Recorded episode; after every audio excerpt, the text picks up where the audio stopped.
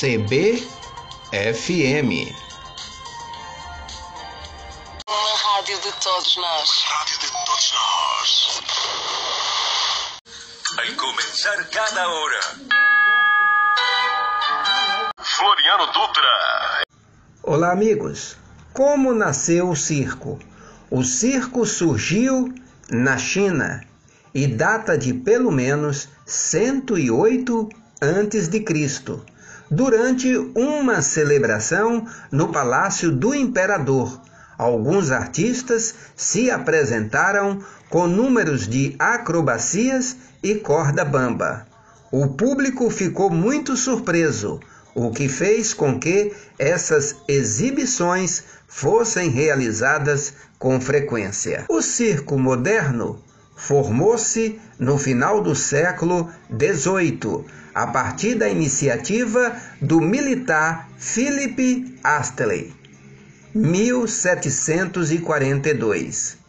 Em 1768, ele inaugurou em Londres uma escola destinada a repassar os ensinamentos que ele desenvolvera na cavalaria britânica. O circo chegou ao Brasil por volta de 1830 e aqui se adaptou às condições locais, tornando-se uma das mais importantes manifestações das artes cênicas, por meio das famílias vindas da Europa. Essas famílias se manifestavam em apresentações teatrais.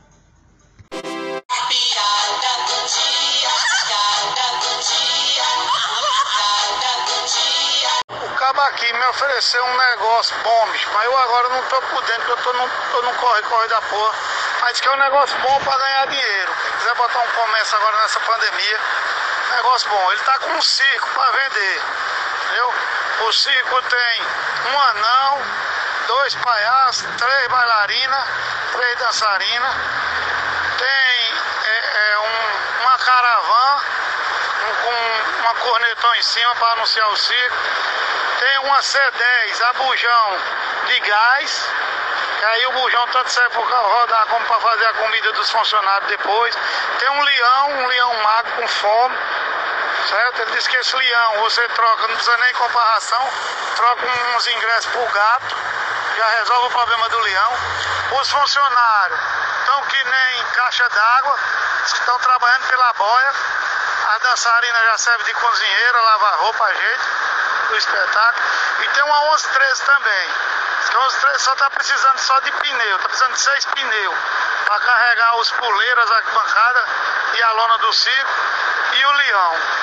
E diz que não tem problema com polícia, com polícia rodoviária, que quando para a frota, o cabo ameaça soltar o leão, pô, aí os polícias correm tudo e o cabo vai-se embora. Diz que é bem baratinho.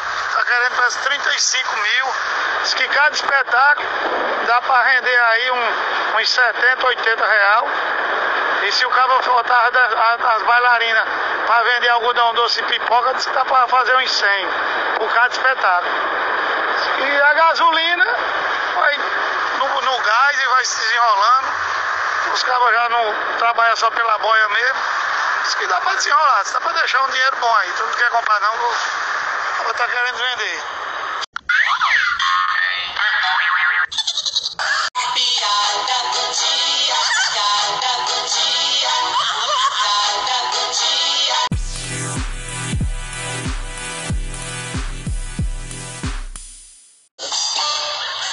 No saco. Boa noite, Floriano. Floriano, eu dei muita risada com a venda desse circo aí. É a pura realidade do cinzense, né? As pessoas. Aqui em Ferrinha tem um, lá na Cidade Nova, nessa mesma situação aí. A pura realidade, o pessoal passando até fome.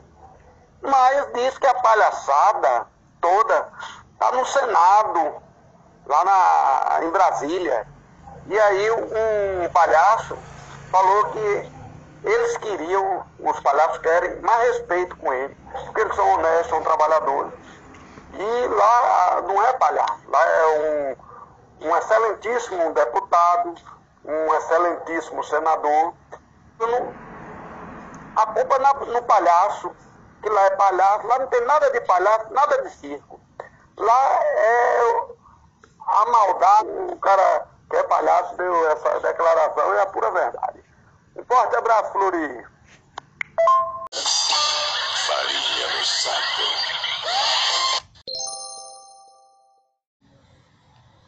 Oi, tudo bom? Meu nome é Pão de Ló. Eu tô aqui hoje para falar uma coisa séria com vocês. Para começar, preciso dizer que comecei como palhaço aos sete anos de idade, no circo do meu avô. Minha família toda é de circo.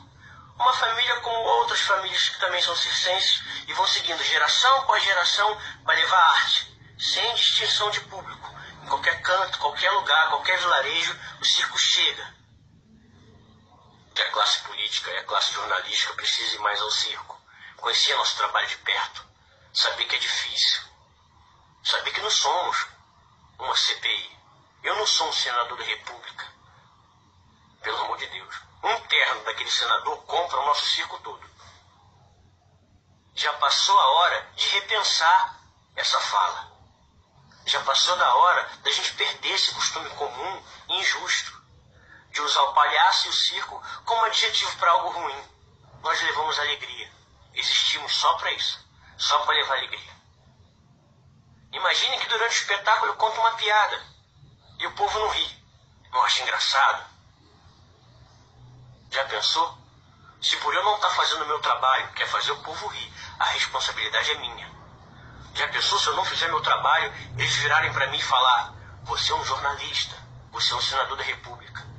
Ou seja, você não fez o seu trabalho direito. Eu não vou achar isso normal.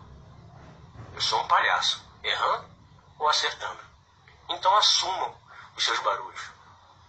CBFM, o rádio de sempre.